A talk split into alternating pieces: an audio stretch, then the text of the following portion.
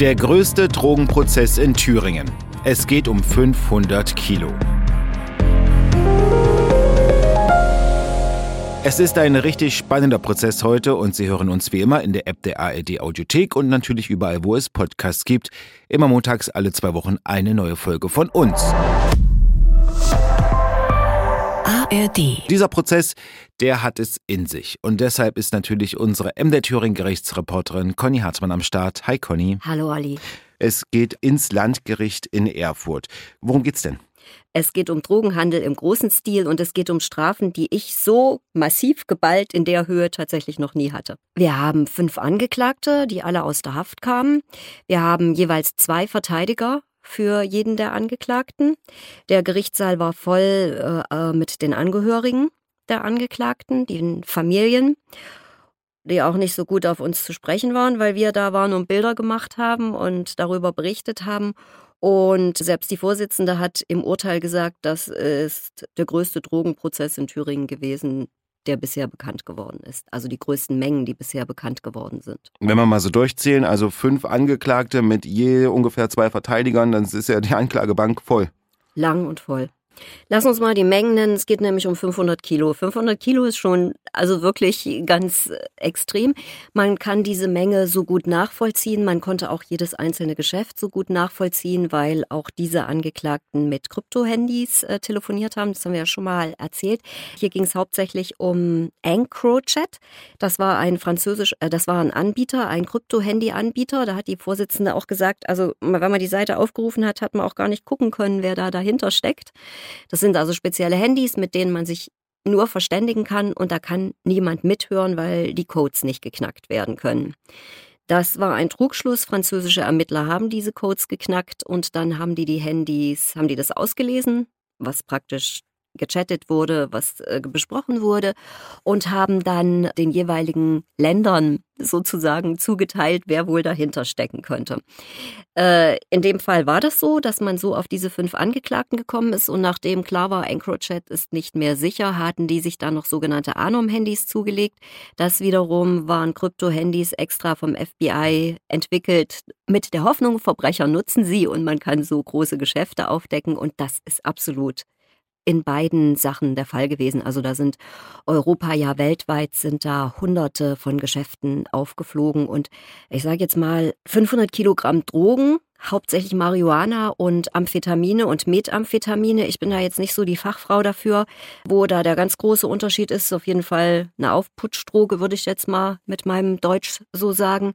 Und das das in innerhalb von noch nicht mal zwei Jahren, das zeigt natürlich, in Thüringen werden Riesengeschäfte gemacht. Das zeigt aber vor allen Dingen auch, wie riesig der Bedarf hier ist, weil das Zeug ist alles hier in Mittelthüringen vertickt worden. Nur Erfurt, Weimar und Umgebung, bisschen was nach Ostthüringen noch. Und der Markt muss riesig sein. Die Gewinnspannen sind es auch. Und deswegen lohnt sich das vielleicht da auch so in großem Stil einzusteigen. 500 Kilo, da sind wir bei Millionen. Um da sind wir bei Millionen. Hm. Da sind wir bei Millionen, bei mehr als zwei Millionen die damit praktisch umgesetzt worden sind. Und die Angeklagten, kommen die denn auch alle aus Thüringen? Ich ja. vielleicht nur ganz kurz für mich, ich stelle mir das so vor, also man hat mit diesen Handys gearbeitet, äh, dachte man sei sicher, dann ist das erste Handy aufgeflogen, dann hat man sich das andere zugelegt und dann, äh, nachdem das ausgelesen wurde, hat man das sozusagen in die Länder und Bundesländer weitergegeben, damit die weiter ermitteln können. Mhm. Und die Angeklagten, die jetzt bei uns hier mhm. in Erfurt auf der Anklagebank sitzen, alle aus Thüringen oder Alles wie ist das? Mittelthüringen, alle aus Mittelthüringen, wirklich alle hier aus der Gegend, zum Teil vorbestraft bestraft, einer gleich 22 Mal, auch mit Drogendelikten. Zwei haben schon mehrere Jahre im Gefängnis gesessen, auch unter anderem wegen Drogendelikten. Und die sind auch beide nicht nur verurteilt worden, sondern die müssen beide auch in eine Entziehungsanstalt, weil sie beide selber drauf waren und damit auch ihren eigenen Konsum finanziert haben, so hieß es im Urteil. Was haben die denn gemacht? Also klar, die haben mit Drogen ja. gehandelt ja. und die Chats, die dann ausgewertet wurden, die zeigen das ja dann mhm. quasi sogar minütlich, ne, habe ich mal genau. Äh, gehört, was genau da so kommuniziert wurde. Was haben die denn eigentlich gemacht? Also ich sage jetzt mal, zwei äh, waren so die Köpfe. Der eine hat auch die Finanzen gemanagt, der andere hatte die super Connections zu den Lieferanten, wo man davon ausgeht, dass die aus den Niederlanden kommen. Und das will ich auch gleich sagen, die Lieferanten der Drogenmengen 30 Kilo, 40 Kilo, 50 Kilo, Die sind unbekannt geblieben. Die konnte man nicht aufdecken. Aber das waren also zwei haben es sozusagen organisiert und dann einer ist dabei gewesen, der hat die Geschäfte dann ausgeführt, der ist hingefahren, der hatte dann auch noch weitere Kuriere, aber der hat die ganzen großen Sachen gemacht. Und das war da musste ich, Entschuldigung, ein bisschen schmunzeln, weil die haben dann tatsächlich auch sich mal um ein Kilogramm verrechnet gehabt. Da haben sie ein Kilogramm zu viel dahin gegeben, das haben sie aber wieder gekriegt. Und es gab ganz, ganz oft Reklamationen, weil die Qualität so schlecht war. Und das ist dann wirklich zurückgenommen worden, das Zeug. Oder man hat sich auf einen Preisnachlass äh, geeinigt. Das hat alles super funktioniert, also reklamieren ging gut wurde entweder die schlechte Ware zurückgenommen oder es gab Preisnachlässe und ja.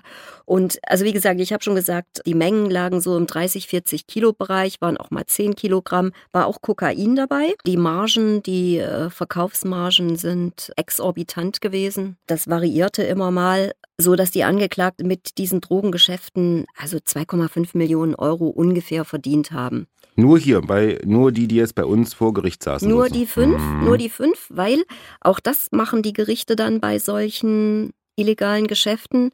Sie ordnen dann die Einziehung des verdienten Geldes an. Das heißt natürlich, die Angeklagten, habe ich ja schon gesagt, das Geld ja nicht auf die Sparkasse gebracht, sondern da wird dann ausgerechnet, was haben die mit den nachweisbaren Mengen verdient. Und weil eben auch über Preise am Telefon geredet worden ist, konnte man das ganz gut errechnen. Und da ist allein einer, der schuldet dem Staat jetzt sozusagen 1,9 Millionen Euro. Das war der, der die Geschäfte vor Ort gemacht hat, der die Ware in Empfang genommen hat und weiter vertickt hat. Auch dann wieder in großen Mengen. Also es waren, sage jetzt mal, Großhändler, das waren noch nicht mal Zwischenhändler. Mhm. Ja, die haben also 30, 40 Kilo gekauft und dann 5 Kilo, 10 Kilo so weiterverkauft. Also nicht an die Endabnehmer oder so, sondern eben in großen Mengen. Weil Endabnehmer, da sind wir dann ja im Grammbereich ja, oder in, und da verdient ja jeder jeder, der es weiter klein verkauft, verdient ja noch dran, sonst würde er sich ja diesem Risiko nicht aussetzen.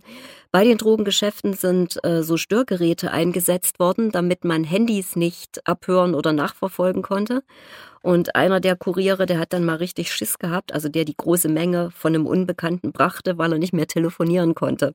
Das sind ja wirklich riesige Mengen, also 30 ja. Kilo, 40 ja. Kilo. Wurde denn auch gesagt, wo das dann wieder hinging? Ja, zum Teil an andere Großhändler, unter anderem an einen, der in Gera auch zweistellig bekommen hat vor kurzem aber eben auch an Großzwischenhändler. Die sind zum Teil auch schon zu mehrjährigen Haftstrafen verurteilt worden, und zwar von derselben Kammer, vor der diese, diese Geschäfte hier verhandelt wurden. Und ich muss jetzt nochmal was zur Verhandlungsführung sagen. Es war nicht nur hinten ganz schön viel, ist hinten ganz schön viel rausgekommen. Es war eine sehr, sehr straffe Verhandlungsführung. Die Richterin hat sich also da überhaupt nicht die Butter vom Brot nehmen lassen. Ich will ein kurzes Beispiel äh, sagen. Bei so einer ausführlichen Urteilsverkündung, das dauert natürlich. Ja, die hat also ungefähr zwei Stunden nur vorgelesen, wann welches Geschäft abgelaufen ist, wer daran in welcher Form beteiligt war. Dann, das muss der, der Bundesgerichtshof so haben, hat sie immer die Wirkstoffmenge auch sagen müssen, also wie viel Wirkstoffgehalt da drin ist, weil 40 Kilo Marihuana schlechter Qualität ist natürlich eine andere Drogenmenge als 40 Kilo Marihuana bester Qualität. Und deswegen musste, hat sie dann immer auch noch die THC-Mengen, also Tetrahydrocannabinol-Mengen gesagt. Das ist nämlich der Wirkstoff, der da drin ist. Das ist ganz, ganz wichtig, weil wie gesagt, die reine Bruttomenge, die ist nicht so interessant wie der Drogenwirkstoff, der, der da drin ist, mal untechnisch gesprochen. Und äh, die Angeklagten sind dann unruhig geworden und äh, wollten mal aufs Klo. Und dann hat sie gesagt, nö, jetzt geht gar keiner aufs Klo. Ich äh, mache jetzt erst noch den Sachverhalt zu Ende und bevor ich zur Strafzumessung komme, dann mache ich eine Pause. So war es dann auch, gab dann zehn Minuten Pause. Und ist ja, wenn, wenn jemand von den Angeklagten aufs Klo muss, muss der ja die Handschellen wieder angelegt kriegen. Die Wachtmeister müssen ihn auf die Toilette für die Angeklagten führen.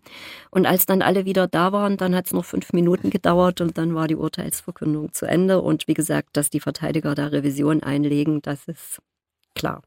Zum Urteil kommen wir noch, das hat es auch in sich, du hast es ja schon etwas angerissen, aber wir sprechen jetzt auch nochmal über das Vorgehen, weil natürlich kannten sich die Täter, zwei waren sogar Brüder und wir gehen noch mehr ins Detail.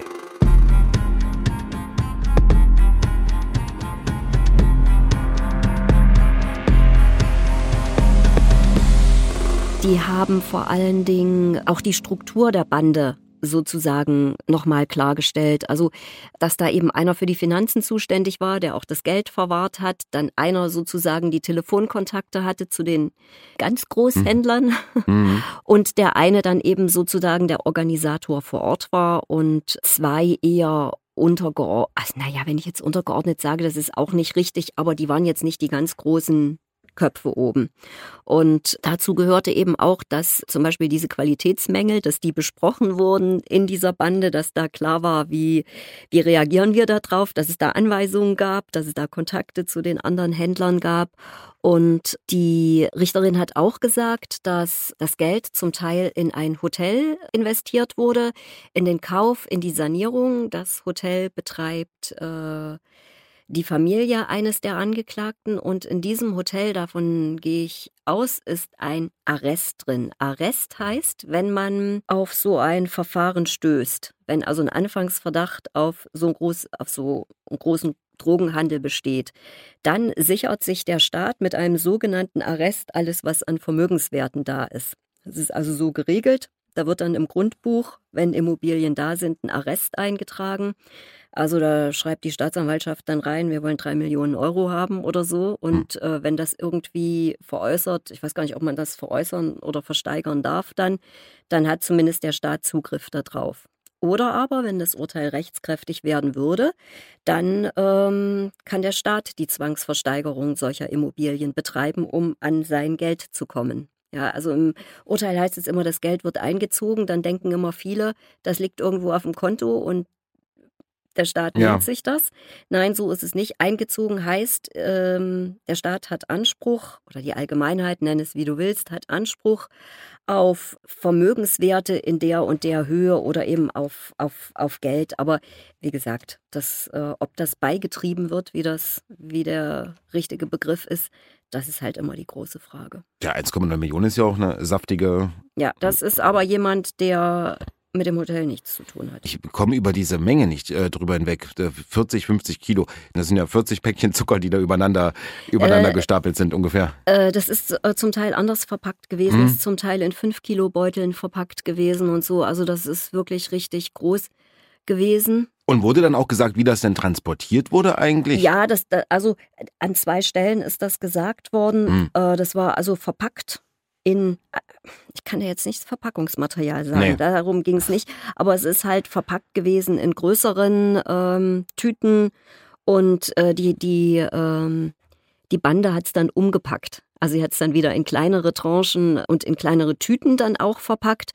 Und ich gehe davon aus, dass sie dazu auch eine große Waage hatten. Wie gesagt, es geht hier nicht um, um also eine Feinwaage, von einer Feinwaage war nicht die Rede, weil es ging hier, also die haben es dann in, in Kilopackungen wieder weiterverkauft, manchmal auch 500 Gramm. Und was mich tatsächlich ein bisschen wundert, ist, ähm, dass so viel Kokain dabei war. Also das war ja eine Zeit lang fast weg und mhm. das kommt jetzt irgendwie wieder. Ja, wir haben über die Bande gesprochen und es ist der größte Drogenprozess in Thüringen aller Zeiten. Deswegen würde ich vorschlagen, Zeit fürs Urteil.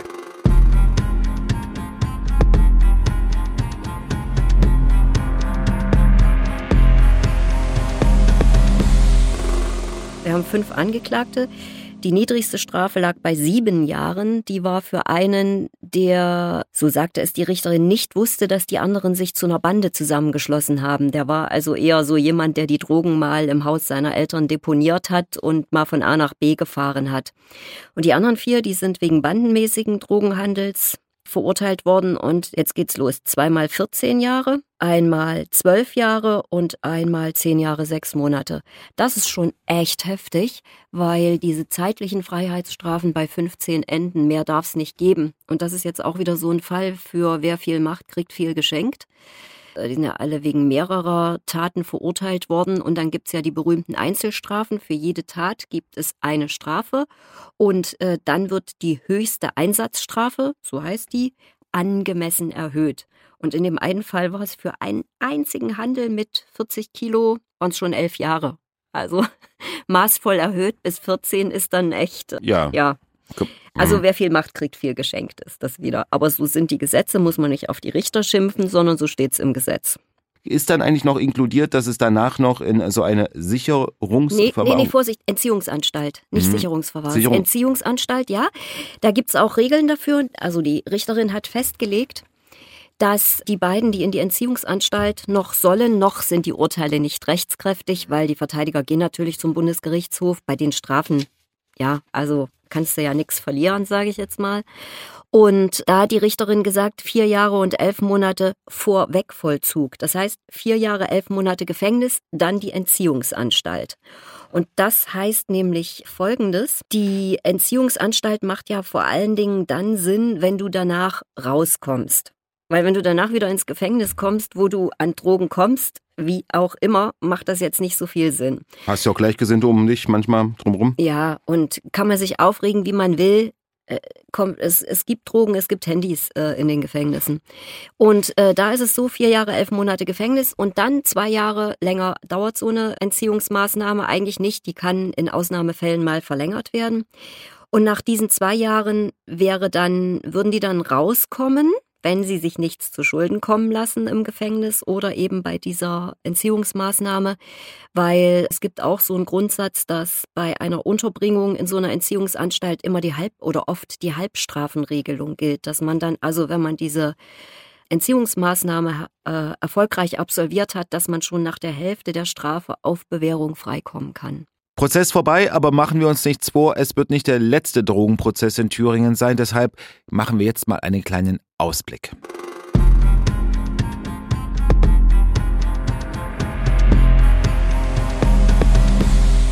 Jetzt ist dieser Riesendrogenprozess bei dieser Kammer vorbei und das wird auch die Kammer sein, die wird in Bälde, denke ich, anfangen, äh, den Prozess zu einem riesigen Drogenlabor, was hier in Erfurt ausgehoben worden ist. Also ich staune da tatsächlich immer wieder. Aber es hieß ja immer, Thüringen liegt logistisch echt günstig, weil es mitten in Deutschland liegt. Ja. Und ich überlege, ob das tatsächlich auch für diese Geschäfte gilt. Auf der anderen Seite, gerade bei diesem Fall ist es ganz eindeutig so, dass das an Zwischenhändler nur rund um, also ich sage jetzt mal, die Gegend Erfurt-Weimar verteilt worden ist. Und äh, da ich halt auch andere Prozesse kenne, wo diese Zwischenhändler verurteilt worden sind, auch das sind wieder Einheimische gewesen. Ich gehe davon, davon aus, dass die das auch in der Gegend vertickt haben und damit nicht an die Küste oder nach Bayern gefahren sind. Also der, der Bedarf scheint riesig zu sein. Aber dazu wurde nichts gesagt, wer denn die Abnehmer nee, dann nee, nee, waren. das spielte ja da keine Rolle. Mhm. Also wie gesagt, so ein paar Abnehmer, Abnehmer ja. der großen Mengen, die sind auch inzwischen schon verurteilt zu einstelligen Haftstrafen. Aber also jetzt, jetzt, nicht, dass es hier von einer Diskothek oder sowas, nein, sowas ist null. richtig. Hm. Rein, also die Übergabe der Drogen, das kann ich noch sagen, die ist immer äh, äh in irgendwelchen Dörfern, auf irgendwelchen Parkplätzen von Baumärkten, äh, Freizeiteinrichtungen oder auch ähm, Lebensmittelmärkten erfolgt. Da wurde das übergeben. Du hast ja gesagt, oder wir haben es ja gesagt, ähm, dass du nicht alleine im Gerichtssaal warst, sondern neben den Angeklagten waren dann auch noch Familienangehörige ja. da. Ja. Wie war da so die äh, Stimmung, als das äh, verlesen wurde, das ganze Urteil? Na, die waren, äh, also die waren stinkig. Es war ja absehbar, dass da wahrscheinlich eine Verurteilung rauskommt. Die waren da schon stinkig äh, und haben sich auch darüber aufgeregt, dass das nicht sein kann. Und auch während der Urteilsverkündung war, waren sehr leise Unmutsbekundungen äh, zu hören. Der eine Angeklagte, da durfte die Ehefrau während des Prozesses neben ihm sitzen als äh, psychologischer Beistand. Das ist erlaubt. Das ist auch der, der in der Entziehungsanstalt soll. Das geht. Und äh, ja, die Familien waren natürlich äh, davon überzeugt, äh, dass das ein falsches Urteil ist. Aber die waren sehr, sehr leise.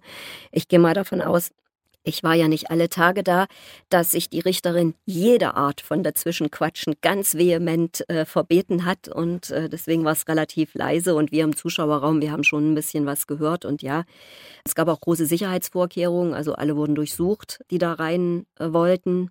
Und ja, die waren, die, ich weiß nicht, ob sie von der Unschuld ihrer ähm, Brüder, Ehemänner, Söhne überzeugt waren, das kann ich jetzt nicht einschätzen. Auf jeden Fall fanden die das nicht in Ordnung, dass die da verurteilt worden sind. Aber ja, das Hauptbelastungsding ähm, waren die, die Chats, die Handys, die ausgewerteten. Ja. Waren die Drohungen dann eigentlich auch gefunden? Hat man da äh, wurden die gefunden. Ne? Also das kann ich jetzt gar nicht sagen, ob da irgendwie, das kann sein, doch, das kann sein, dass sie festgenommen worden sind, dass man da noch ein paar Gramm oder Kilogramm mhm. sichergestellt hat, aber die meisten Taten lagen weit vor der Festnahmezeit. Und da konnte man ja auch sagen, gekauft dann und dann, verkauft dann und dann. Und wenn ich richtig mitgeschrieben habe, dann hat, äh, äh also dann hat es bei dem einen Geschäft, hat man schon das Zehnfache von dem, was man ausgegeben hat, wiederbekommen, allein beim Weiterverkauf. Also die Gewinnmargen sind groß. Ich äh, stelle mir gerade auch wirklich so ein Netz vor, weil das sind jetzt, was haben wir gesagt, fünf waren hier, äh, mhm. äh, zwei nochmal in einem anderen Prozess und ja, ähm, gibt, es gibt ganz viele Prozesse. Deutschlandweit, jetzt, europaweit. Ja, na, also ich rede nur von Mittelthüringen. Ja, genau. Ich rede nur von Mittelthüringen und das ist in, ah, ich habe die Zahl, glaube ich, bei, als wir den Auftakt zu dem Prozess gemacht haben, habe ich die Zahl, glaube ich, nachgelesen gehabt, wie viele Leute da weltweit festgenommen worden sind bei diesem Zugriff. Mhm. Ähm, Riesenmarkt, was, was da hinten rauskommen kann, was das für einzelne Leute bedeuten kann, wenn die da in der Sucht verschwinden, das ist ein ganz anderes Thema. Hat die Richterin auch noch gesagt, eine Urteilsverkündung. Sie haben sich hier beklagt über verschiedene Dinge, zum Beispiel über die Haftbedingungen. Da hat sie wörtlich gesagt, sie haben hier kein Fünf-Sterne-Hotel gebucht. Und äh, die Angeklagten haben sich auch beklagt über die Belastung für ihre Familie. Und da hat die Richterin gesagt, denken Sie mal an Ihre Opfer, an die, die das Zeug genommen haben was mit denen jetzt ist, da denke ich halt, das entscheidet tatsächlich nur jeder selber, ob er das nimmt oder nicht. Ich habe nur in all der Zeit, in der ich über diese Drogengeschichten berichte, halt festgestellt, dass sich im Laufe der letzten 30 Jahre die Wirkstoffkonzentration der Drogen so dermaßen erhöht hat, dass also, ich habe mal einen Gutachter gehört, der gesagt hat, also das Marihuana, was heute auf dem Markt ist, das hat mit dem Zeug, was wir in unserer Jugend geraucht haben, nichts, aber auch gar nichts mehr zu tun. Und wenn man mit 14, 15 halt so eine hohe Dosis und einen hohen Wirkstoffgehalt gleich hat, wenn man einen Joint raucht, dann ist zumindest nach Aussagen derer, die viel damit zu tun haben, die Gefahr halt hoch, dass man immer mehr haben will. Du brauchst halt dann höhere Wirkstoffmengen oder insgesamt mehr Mengen, um die gleiche Wirkung wieder zu erzielen. Und das ist momentan die Diskussion, die halt äh, geführt wird. Also es kursieren da im Internet so Challenges, wo man äh, so Marihuana-Blüten immer wieder gefriertrocknet, um einen möglichst hohen Wirkstoffgehalt äh, rauszukriegen. Ich bin nicht die Fachfrau dafür, aber wie gesagt, ich weiß, dass es sowas gibt. Und dann natürlich auch lustig, damit kann man natürlich auch ähm, Endkonsumenten anfixen. Ja, leider muss man sagen, das Thema wird uns weiter beschäftigen, genau wie andere Prozesse aus Thüringen, aus den Gerichten. Alle zwei Wochen, immer am Montag, gibt es von uns eine neue Folge zu hören in der App der ARD Audiothek. Und wenn Sie mehr Lust auf echte Gerichtsfälle und Kriminalfälle haben, dann empfehle ich Ihnen sowieso die App der ARD Audiothek. Da gibt's in der Rubrik True Crime viele Podcasts genau um das Thema. Viel Spaß beim Hören. Conny, dir vielen Dank und bis zum nächsten Mal. Bis zum nächsten Mal, Olli.